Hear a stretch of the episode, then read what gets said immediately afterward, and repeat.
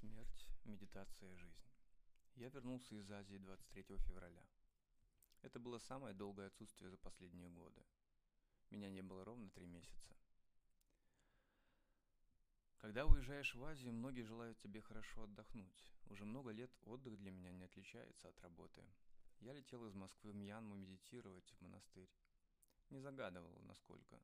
Столько, сколько смогу. Получилось 50 дней. Прошлый год был странным, я прилично завяз. Несмотря на обычные для меня обилие идей, в сердце не находилась энергия действия. Решение поехать в монастырь раньше и медитировать дольше во многом было обусловлено этим. 50 дней медитации сделали мой ум мягче и сильнее. Это ценное сочетание, которое позволяет не возвращаться к старым ошибкам. Ты лучше видишь направление жизни, ты становишься сильнее и спокойнее. После ретрита в начале февраля я повез первую русско-украинскую группу показать Мьянму. Поездка в том числе включала в себя четыре дня жизни и медитации в монастыре. Я рекомендую каждому, кто стремится медитировать регулярно, хотя бы раз в жизни, поехать тренировать ум в монастырь. После того, как я нашел школу Сунлун Випассана медитации и начал серьезно медитировать, мне открылась иная жизнь. Я встретил много потрясающих людей, увидел более ясный способ жизни, основанный на иных мотивах. Сунлун Випасана почти неизвестна за пределами Мьянмы. Эта школа редкая, читающаяся в Бирме быстрым методом. Она представляет собой мощнейшую технику трансформации сознания, характера, качеств человека и всей его жизни. Покидая Москву, я взял обратный билет на 24 марта, но после ретрита решил пролететь раньше. Обменять билет было непросто. Билеты не космической стоимости были только после 25 февраля, но я хотел лететь сразу после окончания тренинга в Таиланде 22 Пришлось давать билеты покупать у другой компании. Зато я возвращался в Москву в субботу 23 февраля. Мама. Мама в дни моего возвращения лежала в больнице после очередной и уже привычной для нас мини-операции – как говорили врачи, операция была несложная. Никто из близких почти, почти не волновался. Перед самолетом у меня поднялась температура, я летел почти без сил, и на меня накатывали слезы. Слезы сопереживания, любви, слезы внутренней боли, слезы понимания неизбежности расставания с самыми любимыми людьми. Такое стало случаться. Когда ты долго медитируешь, начинаешь видеть гораздо более явно боль в себе и в других. Даже если люди сами всеми способами пытаются ее не замечать, избегать, заглушить, ты все равно это видишь. В аэропорту набрал маме. Операция была вчера, она чувствовала себя хорошо. Была, как обычно, на позитиве, стремясь выписаться из больницы как можно скорее. Я бы приехала домой сегодня, но придется в понедельник, чтобы получить больничный. В своем стиле сообщила мне мама. Мы прекрасно поболтали, как обычно пошутили над характером нашей тети, маминой сестры, очень любимым и близким для нас человеком. Она тоже работает учителем, но учителем музыки в Калужской области. Мы договорились, что я заеду утром в понедельник в больницу, когда она будет выписываться, и мы вместе где-нибудь посидим. Пообщаемся, покушаем. В воскресенье я не звонил. Была, у меня была высокая температура. А когда я почувствовал, что она спала, я решил убраться, чтобы быстрее обжиться, вновь сделать свою пещеру после долгого отсутствия. Понедельник, 25 февраля. В понедельник в 8.30 утра я написал в WhatsApp «Мамуль, во сколько тебя забрать?» Ответа не было, но я не волновался. В 9 утра раздался звонок, это был врач. Он сообщил, что мама в очень тяжелом состоянии и нужно приехать в больницу. «Насколько тяжелым?» – спросил я. «Почти без шансов. Приезжайте к 11, когда начнется время посещения». Я ответил, что приеду, а сам не понимал, что и с кем все это происходит. Медитация. В последний год я замечал, что мама начинает стареть. В ее глазах стало больше страдания и мягкости. Мы стали ближе, более открыты друг другу. В глубине сердца я чувствовал, что маме оставалось не так много, но я никогда не мог предположить, что настолько. Ей было всего 20, 69 лет. Я был почти уверен, что лет семь у нее еще есть. С 2014 года я почти все свободное время проводил в монастыре Мьянме. Мои близкие, мама и тетя, не очень понимали, что это для чего. Для них Мьянма, монастырь, медитация, монахи были чем-то чужим, далеким и плохо понимаемым. Может быть, немного враждебным. Они давно смирились с моим иным образом жизни, моими интересами, увлечениями и занятиями.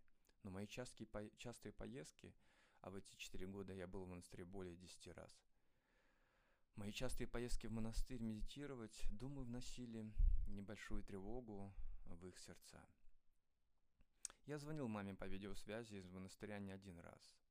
Рассказывал о жизни в нем, показывал монастырь, показывал свою комнату. Помню, один из последних разов, слово за слово, я начал маме объяснять, что найденная мной медитация – это самая ценная находка в моей жизни. Я рассказал, что медитирую для того, чтобы уменьшить количество и интенсивность возникновения негативных состояний, жажды, разочарования, раздражения, беспокойства, страха и глупости. Что медитация дает мне покой в сердце и смелость.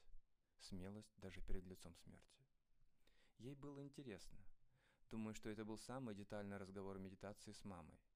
Некоторые моменты ее сильно заинтересовали о важности подготовки человека к смерти и важности спокойного и ясного ума в жизни. Я видел у нее интерес. У мамы были сильные боли, которые она тщательно скрывала от всех. Она никогда ничего не рассказывала, и я не знал деталей, но видел по ее глазам, что боль стала частым, даже не гостем, а товарищем. Ей становилось сложнее заглушать боль работой, шутками, отвлекаться на новые планы, поездки с учениками, которые она так любила.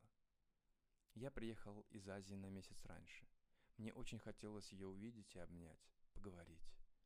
Звонок врача застал меня врасплох. Но я повторял, нет, не может быть, еще не время. Смерть.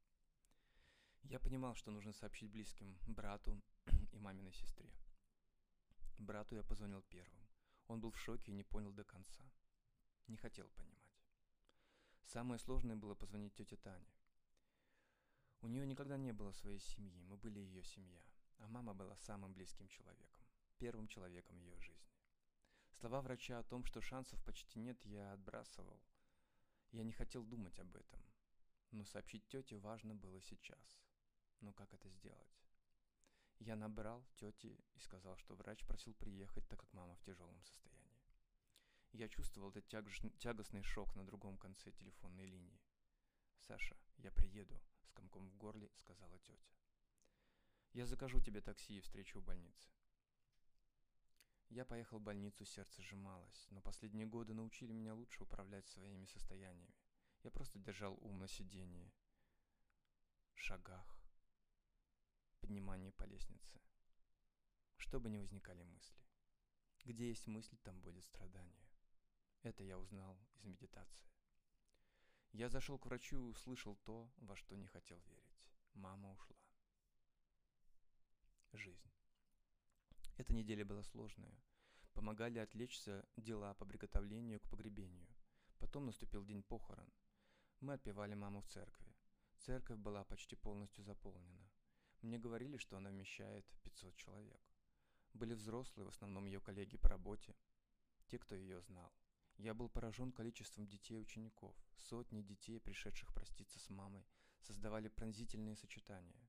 Мама, смерть и будущее, только-только расцветающая жизнь.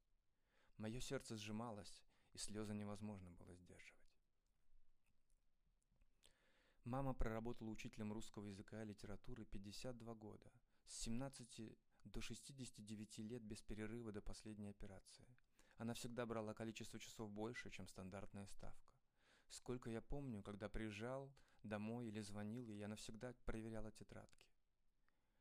Несколько лет назад за полвека работы ей дали одну единственную грамоту от Министерства образования.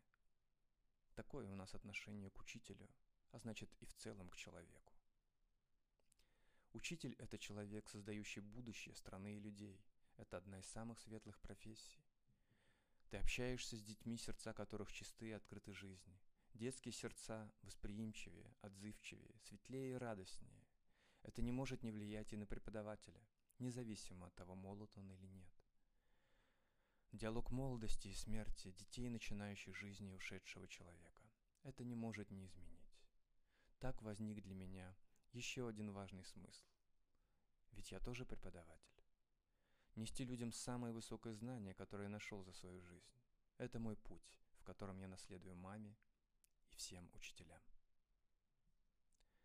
Дорогие друзья, я предлага... приглашаю вас 10 марта прийти и познакомиться с самой ценной находкой своей жизни – Сунлун Випассана медитации.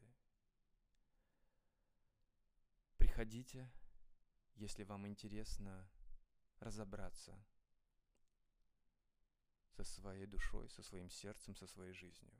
Медитация – это самый мощный и ультимативный способ решения проблем. Буду ждать. До свидания.